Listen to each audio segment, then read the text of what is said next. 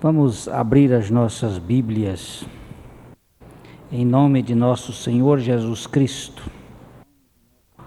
Romanos, capítulo 1. Romanos 1. Nós vamos ler a partir do verso 14. Pois sou devedor, tanto a gregos como a bárbaros, tanto a sábios como a ignorantes. Por isso, quanto está em mim, estou pronto a anunciar o Evangelho, também a vós outros em Roma, pois não me envergonho do Evangelho porque é o poder de Deus para a salvação de todo aquele que crê. Primeiro do judeu e também do grego, visto que a justiça de Deus se revela no Evangelho, de fé em fé, como está escrito: o justo viverá por fé. Mais uma vez, nosso Pai Celestial, recorremos à tua misericordiosa graça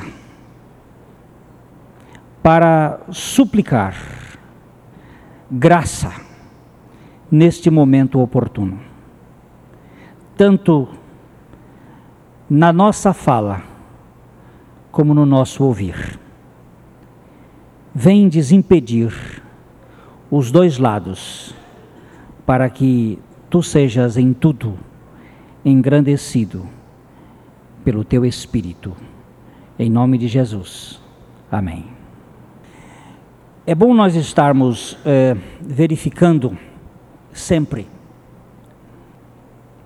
esta diferença entre o que se chama evangelho e o que é religião. A Bíblia dá uma única definição de religião.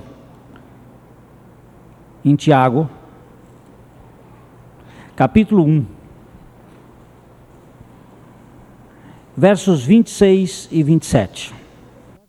Se alguém supõe ser religioso, deixando de refrear a sua língua, antes enganando o próprio coração, a sua religião é vã.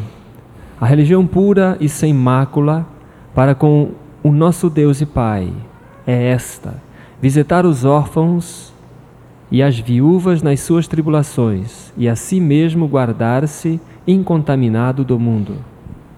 Tiago dá uma definição de religião dizendo que religião é refrear a língua, religião é cuidar dos órfãos e das viúvas e guardar-se incontaminado da corrupção do mundo. Se você reparar, a, re, a definição apresentada por Tiago está centralizada no homem. É você se refrear, é você visitar e é você se guardar. A definição apresentada por alguns estudiosos é que religião é todo instrumental humano no sentido de nos fazer aproximar, aproximados de Deus pelo nosso próprio esforço. Religião é aquilo que nós fazemos para nos religar com Deus. Seria o nosso esforço, a nossa a atitude de chegar mais próximo de Deus. Através do refreio, através da visitação, dos cuidados humanos com as, os necessitados e através do expediente de se guardar da corrupção do mundo. Mas evangelho não está centralizado no que nós fazemos, mas no que Deus fez. O Evangelho é aquilo que foi feito por Deus para nos alcançar. Então nós temos que uh, entender claramente que existe muita religião no mundo, mas só existe um Evangelho. O Evangelho é o poder de Deus para a salvação de todo aquele que crê. Nas religiões, os homens, nós seres humanos, nos esforçamos para chegar mais próximos de Deus. No Evangelho, Deus alcança os homens por aquilo que ele fez por meio de Jesus Cristo. Então nós precisamos verificar alguns pontos ligados, tanto eh, ligados ao Evangelho, que, que são benéficos para o nosso conhecimento. De um modo geral, a religião cansa. Ela, ela deixa a pessoa é, extenuada. Eu acredito que quando Jesus fez aquele convite lá de Mateus 11, 28. Aquele convite, eh, até o verso 30, tinha como finalidade chamar a atenção da religião da sua época, dos religiosos da sua época, que Jesus eh, convidou-os. Vinde a mim todos os que estáis cansados e sobrecarregados, e eu vos aliviarei. Tomai sobre vós o meu jugo e aprendei de mim, porque sou manso e humilde de coração, e achareis descanso para as vossas almas, porque o meu jugo é suave e o meu fardo é leve. É. Cansados, oprimidos, estão todos aqueles que carregam peso sobre os seus ombros. Em Mateus 23, 3 e 4. Fazei e guardai, pois tudo quanto eles vos disserem. Porém não os imiteis das suas obras, porque dizem e não fazem. Atam fardos pesados e difíceis de carregar, e os põem sobre os ombros dos homens, entretanto, eles mesmos nem com o dedo querem movê-los. Jesus está nos chamando a atenção aqui neste neste discurso de, que ele fez, ele disse que na cadeira de Moisés, no versículo 2, se assentam os escribas e os fariseus. Olha, tudo o que eles vos disserem, tá bom, mas não imitem o que eles fazem, porque eles dizem, mas não fazem. E ele usa uma expressão dizendo: eles atam fardos pesados, difíceis de carregar colocam sobre as costas dos homens. Mas eles mesmos nem com o dedo querem dar uma ajudinha. É só colocando fardo pesado. A religião, ela cobra, ela exige. Enquanto que o evangelho é o alívio, é aquele descanso, é a obra que Deus tem para conosco. É verdade que o religioso não gosta do Evangelho. Ele prefere continuar carregando o seu peso. É, Isaías 28, o verso 12, está falando aqui para Jesus, é Deus oferecendo descanso, mas o religioso não gosta muito de descanso. Ele gosta muito de ficar é, fazendo coisas, porque aquilo que ele faz mantém a pessoa entretida. É como andar de bicicleta. Ele está em movimento e quando está em movimento está equilibrando. Então o equilíbrio do religioso é fazer, não é o descanso. Ao qual disse: Este é o descanso, dai descanso ao cansado, e este é o refrigério, mas não quiseram ouvir. É, eu tenho um descanso para o cansado, mas ele não quer.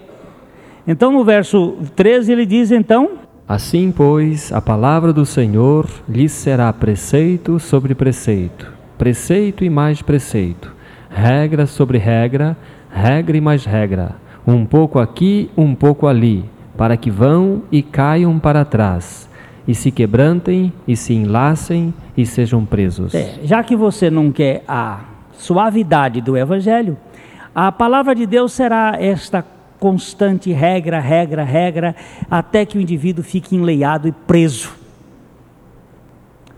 A Bíblia fala umas coisas muito interessantes. Ele, lá no livro de Tessalonicenses, diz assim: Eu tenho a verdade, eu mando a verdade, mas já que vocês não querem a verdade, eu vou mandar o erro, a mentira, para que vocês creiam na mentira e assim vocês fiquem presos e sejam julgados pela mentira. É Deus falando. Eu tenho uma verdade, mas você não quer essa verdade, então tome aqui o outro lado. Eu tenho o evangelho da graça. Eu tenho o evangelho que liberta, mas você não quer o evangelho que liberta? tome a carga bem pesada e carregue, faça bastante coisas para você se sentir mais preso, mais enleiado, mais envolvido. Eu estou certo de que o Evangelho é em benefício de todos, mas nem todos vão chegar ao descanso do Evangelho, porque o ser humano é o, é o ser mais complexo que existe. E ele prefere se envolver com toda essa religiosidade que vai tomando conta do mundo, e agora nós estamos num projeto de religiosidade muito forte, é? de ação, da mentalidade. Hoje nós tocamos aqui num estudo pela manhã sobre o pensamento positivo e a fé, são duas coisas totalmente diferentes. E muita gente utilizando-se de pensamento positivo, pensando que está fazendo a, a obra de fé, nós precisamos verificar o que é este Evangelho. Em Romanos capítulo 1, o verso 1, a origem do Evangelho é divina. Paulo, servo de Jesus Cristo, chamado para ser apóstolo, separado para o Evangelho de Deus. Evangelho de Deus.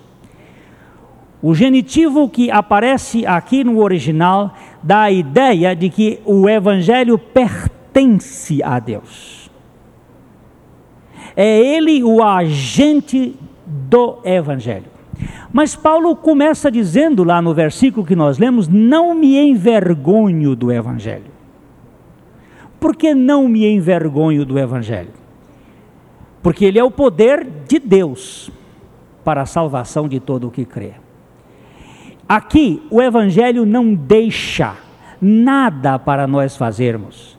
E o homem só se sente bem quando ele faz alguma coisa, que aí ele acha a recompensa do mérito. E no Evangelho você não faz nada e vai receber tudo. Então dá uma ideia de vergonha. Como é que eu não faço nada e recebo tudo? Não me envergonho do Evangelho, porque este Evangelho é o poder de Deus. O Evangelho é o, é o inverso do movimento religioso. O movimento religioso é de baixo para cima e elevando o homem. O movimento do Evangelho é de cima para baixo e rebaixando Deus. Enquanto que o, a religião faz com que o homem busque ser Deus, o Evangelho faz que Deus busque ser homem. A religião incha, o Evangelho esvazia. A religião coloca o homem na, no pináculo do templo, o Evangelho põe o homem no fundo do inferno para buscar aqueles que estavam lá. A religião coloca o homem numa posição de grandeza. O Evangelho põe o homem no lugar do esvaziamento. Porque no esvaziamento você não se fere nem se ressente. Liberta.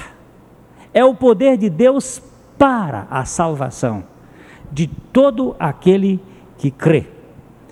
Evangelho é obra da graça de Deus. Em Atos do capítulo 20, o verso 24, o apóstolo Paulo nos chama a atenção deste lado do Evangelho, Atos 20, 24.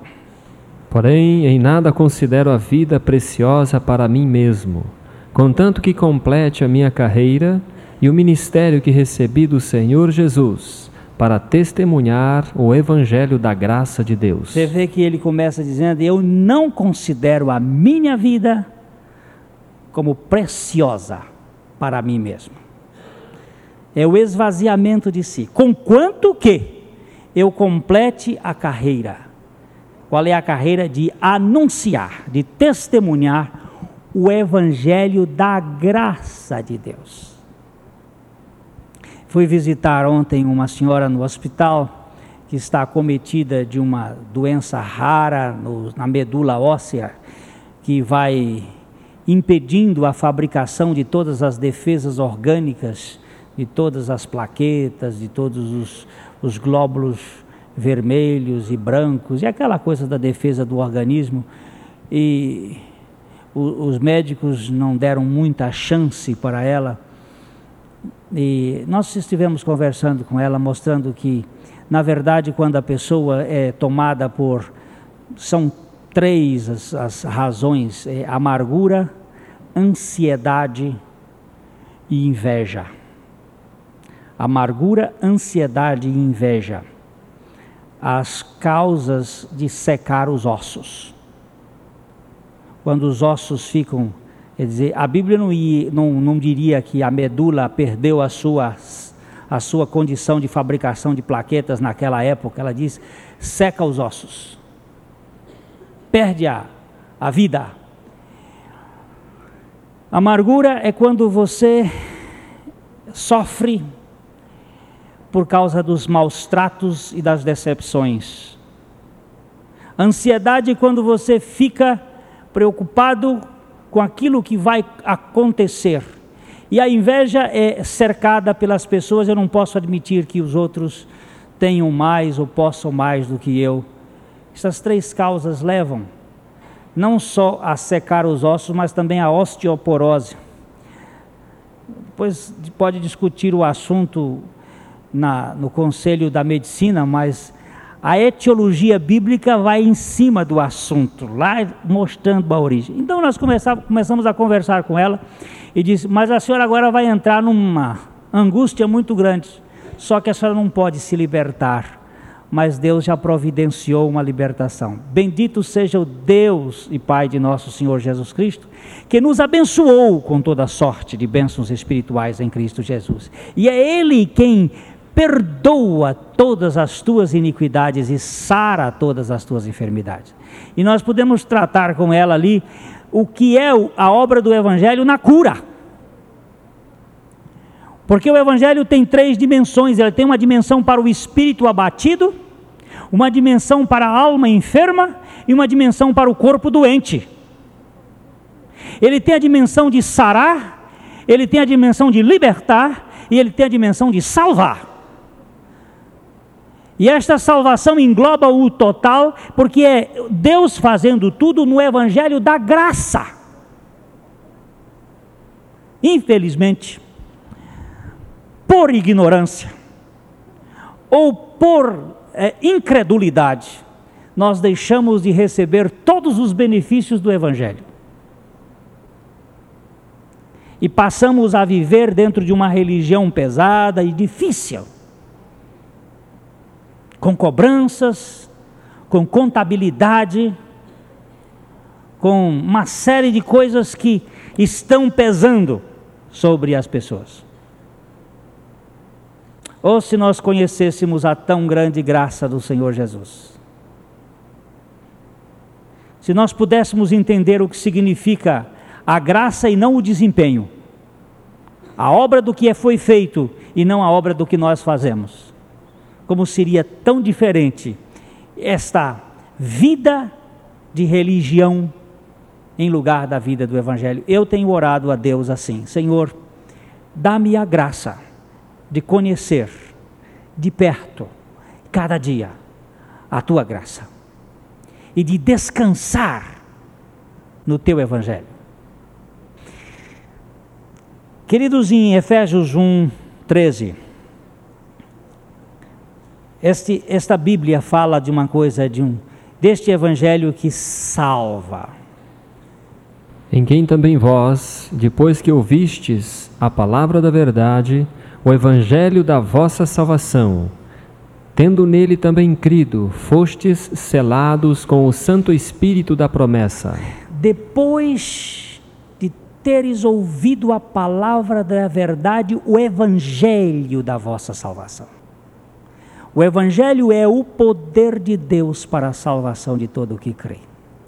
Quando o apóstolo Paulo faz uma anamnésia do evangelho, faz uma lembrança do Evangelho, faz alguma coisa de fazer com que nós pensemos o que é o Evangelho, ele usa a expressão morte e ressurreição em 1 Coríntios capítulo 15, os versos de 1 a 4.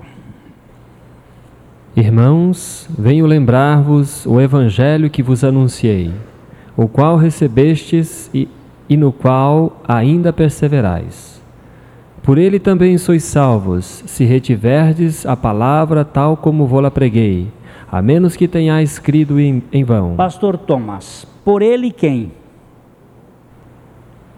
Pelo Evangelho. Pelo Evangelho. Ele disse: Eu venho lembrar-vos o Evangelho.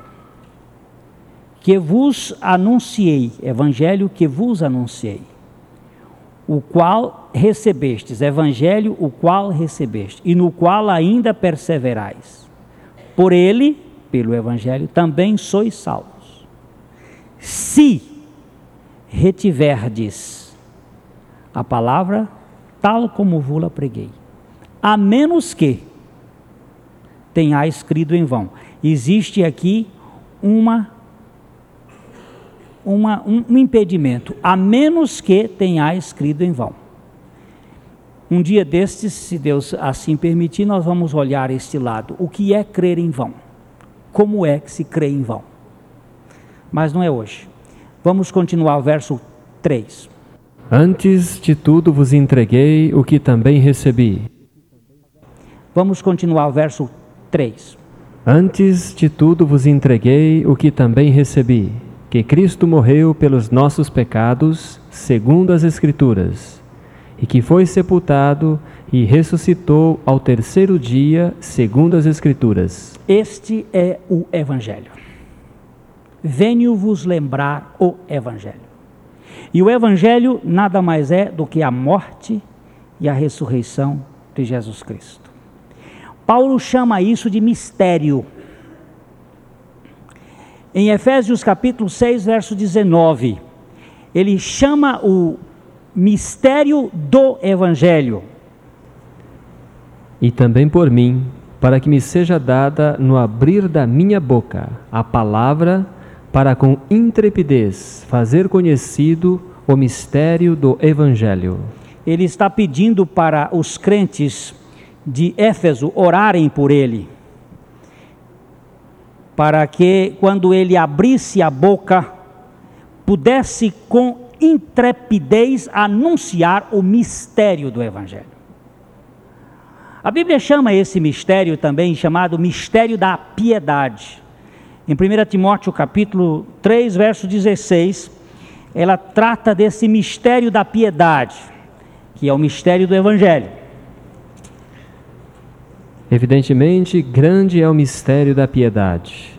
Aquele que foi manifestado na carne foi justificado em espírito, contemplado por anjos, pregado entre os gentios, crido no mundo, recebido na glória. Aquele que foi manifestado na carne foi justificado em espírito. O mistério da piedade ou o mistério do evangelho está todo centralizado na pessoa de Jesus Cristo está voltado para a morte e a ressurreição. Manifestado na carne, justificado no espírito. O que, que tem a ver uma coisa com a outra? O que que o Verbo se fez carne com o objetivo de vir salvar os homens que estavam na carne, sob o peso do pecado. Ele se manifestou para realizar uma obra que Paulo chama de mistério revelado em nós. Colossenses capítulo 1, versos 26 e 27.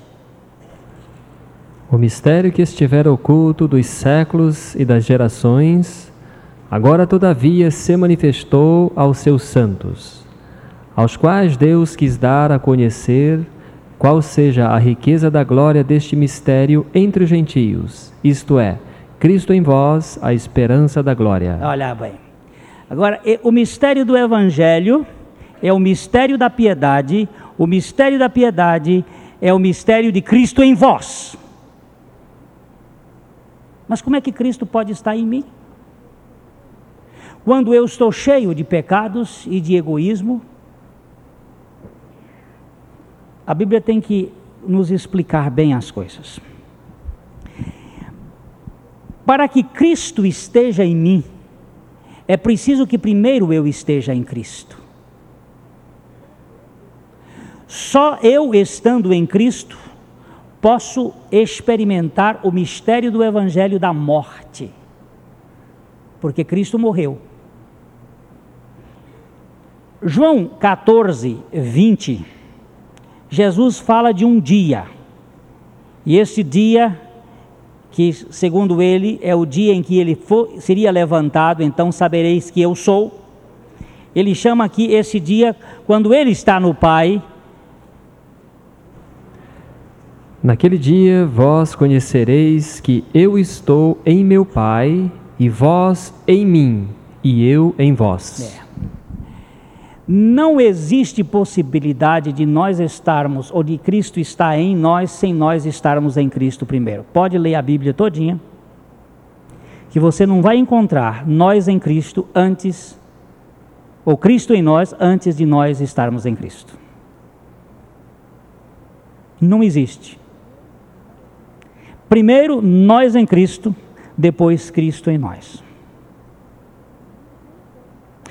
Ninguém pode estar em Cristo se Cristo não atrair. João 12, 32. E eu, quando for levantado da terra, atrairei todos a mim mesmo. E eu, quando for levantado, atrairei todos a mim mesmo. Se estamos em Cristo, estamos em Cristo para quê? Para que estamos em Cristo? Plateia dorminhoca. Estamos em Cristo para quê? Agora perderam a língua. Para que estamos em Cristo? Para, diga Cecília para morrer. Se o Evangelho é morte e ressurreição, por que Jesus veio morrer? Jesus pediu ao Pai que, se fosse possível, o Pai o livrasse daquele cálice. Ele não queria morrer. Mas ele disse: Mas eu vim para esta hora. ainda há poucos dias atrás, há um tempo atrás, não tão poucos assim, conversando com um homem, ele disse: Eu não gosto de judeu porque judeu matou Jesus. Eu digo: Mentira. Não foi o judeu que matou Jesus. Quem matou Jesus foi Deus Pai. Jesus veio com ordem expressa de Deus Pai na sua presciência para morrer. A morte de Jesus não é um acidente de percurso, é um objetivo. Vamos ver isto. Atos, capítulo 2. Versos 22 e 23. Varões israelitas, atendei a estas palavras. Jesus o Nazareno, varão aprovado por Deus diante de vós, com milagres, prodígios e sinais, os quais o próprio Deus realizou por intermédio dele entre vós, como vós mesmos sabeis, sendo este entregue pelo determinado desígnio e presciência de Deus. Vós o matastes, crucificando-o nas por mãos de iníquos. Ele foi entregue pelo determinado conselho e presciência de Deus Foi Deus quem determinou que ele fosse para a cruz. E ele foi para a cruz porque este era o único meio que Deus tinha de salvar o homem pelo Evangelho, que era de incluir o homem na morte do seu filho, para que o homem crucificado pudesse agora ter o seu filho nele, vós em mim e eu em vós. Não é possível ele estar em nós sem primeiro nós estarmos nele, para primeiro morrermos no corpo dele e ganharmos dele a vida na ressurreição. Vós em mim e eu em vós. O Evangelho é exatamente a vida de Cristo em nós. Mas a vida de Cristo só pode estar em nós pela nossa morte com Ele. Colossenses 2, 20. Se morrestes com Cristo para os rudimentos do mundo, porque como se vivesses no mundo, vos sujeitais a ordenanças? Se morrestes com Cristo, verso capítulo 3, capítulo 3, versículo 3. Porque morrestes e a vossa vida está oculta juntamente com Cristo em Deus. verso 4. Quando Cristo, que é a nossa vida, se manifestar, então vós também sereis manifestados com Ele em glória. Eu tive uma, um dia um, a paciência de cavar esse texto um pouco mais. sentei com todos os meus apetrechos originais desse texto e comecei a, a, a verificar e cheguei a uma conclusão pessoal. Para meu coração, que a tradução desse texto é a seguinte: Quando Cristo se manifestar a vossa vida, então vós vos manifestareis com Ele em glória porque morrestes e a vossa vida está oculta com Cristo e Deus, com, em Deus. Quando Cristo se manifestar a vossa vida, então vós vos manifestareis com Ele em glória. Evangelho é tudo o que Deus fez em Cristo. Deus nos atraiu em Cristo, nos crucificou em Cristo. Deus nos fez morrer em Cristo e nos deu a vida nova na ressurreição. Eu em Cristo, Cristo em mim. Evangelho é a bênção maior que nós podemos encontrar. Eu dou graças a Deus todas as vezes que posso pregar o Evangelho, porque este é o momento mais precioso de um pregador. Paulo estava dizendo lá em é, Romanos 15, 29, que ele no Evangelho transmite a plenitude da bênção de Cristo. E bem sei que, ao visitar-vos, irei na plenitude da bênção de Cristo. Irei na plenitude da bênção de Cristo. E a bênção de Cristo maior não é fazer de nós batistas, presbiterianos, metodistas, mas sim novas criaturas em Cristo Jesus confiantes e dependentes dele, porque este é o poder de Deus. É verdade que é o poder através da cruz, é o poder para baixo, é o poder do esvaziamento, não é o poder da exaltação. Quando o Senhor Jesus Cristo voltar com seus santos anjos na glória, o Evangelho não será mais pregado. Agora é a majestade do Senhor. Nós estamos no tempo do esvaziamento e do Evangelho. Depois será do julgamento e da manifestação da glória do poder de Cristo. Ele veio esvaziado, ele virá exaltado. E nesse meio tempo ficou o evangelho para ser pregado. A luz do evangelho é exatamente a glória de Cristo, que é a imagem de Deus. Por isso, o Deus deste século não se interessa com outra coisa, senão em ofuscar a luz do Evangelho.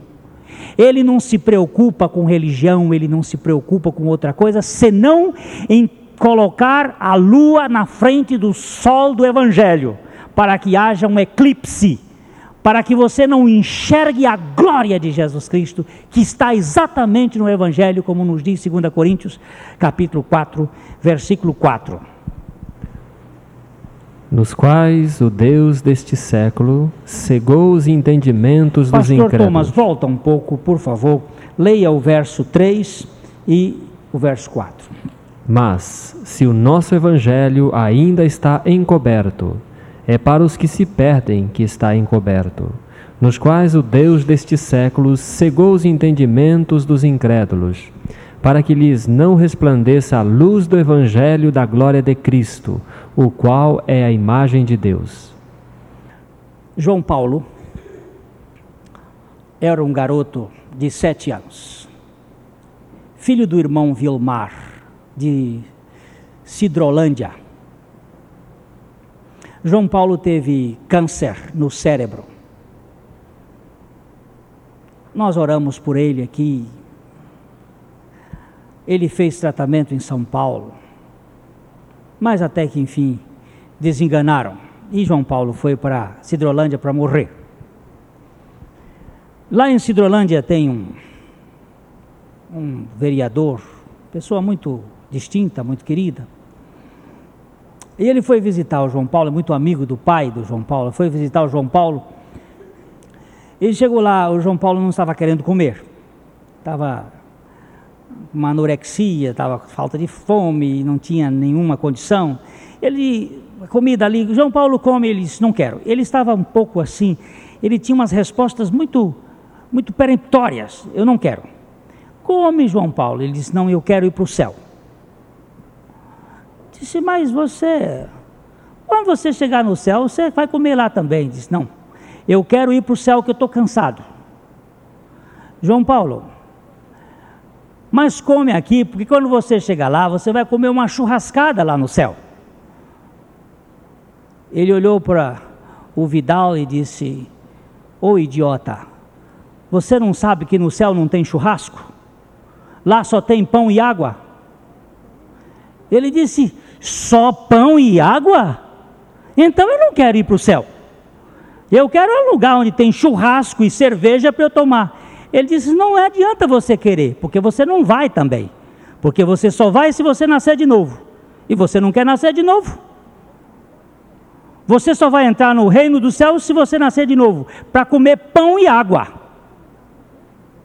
Mas que negócio de pão e água é esse, João Paulo? Jesus é o pão da vida e a água do céu e só aquele que chegar lá vai comer. Eu vou daqui uns dias. E você? E ele ficou chorando. Ele me contou com lágrimas nos olhos. A mensagem de João Paulo era a mensagem do Evangelho, do que Cristo fez. Eu disse, é Vidal, está aí. Esta é a verdade de Deus. Você não vai entrar lá se você não nascer de novo o João Paulo pregou o Evangelho, ele foi, eu vou, e você vai. Mas Jesus mandou que nós que conhecemos o Evangelho fôssemos por todo o mundo. Em Marcos capítulo 15, verso 5. Ele mandou que nós fôssemos, mas não fôssemos anunciar outra coisa, senão este poder de Deus para a salvação de todo aquele que crê e disse-lhes: Ide por todo o mundo e pregai o Evangelho a toda criatura. Pregai o Evangelho. E o Evangelho está anunciado em tudo que Jesus Cristo fez. Eu termino para essa meditação lendo Filipenses, capítulo 1, verso 27. Vivei acima de tudo por modo digno do Evangelho de Cristo, para que, ou indo ver-vos, ou estando ausente, ouça, no tocante a vós outros, que estáis firmes em um só espírito, como uma só alma, lutando juntos pela fé evangélica. E que em nada estáis intimidados pelos adversários pois o que é para eles prova evidente de perdição, é para vós outros de salvação, e isto da parte de Deus. Porque vos foi concedida a graça de padecerdes por Cristo e não somente de crerdes nele, pois tendes o mesmo combate que vistes em mim, e ainda agora ouvis que é meu. A pregação nossa é a pregação do Evangelho. Ide por todo o mundo e pregai o Evangelho, que é o poder de Deus para a salvação de todo aquele que crê. Primeiro do judeu e depois do grego. Amém.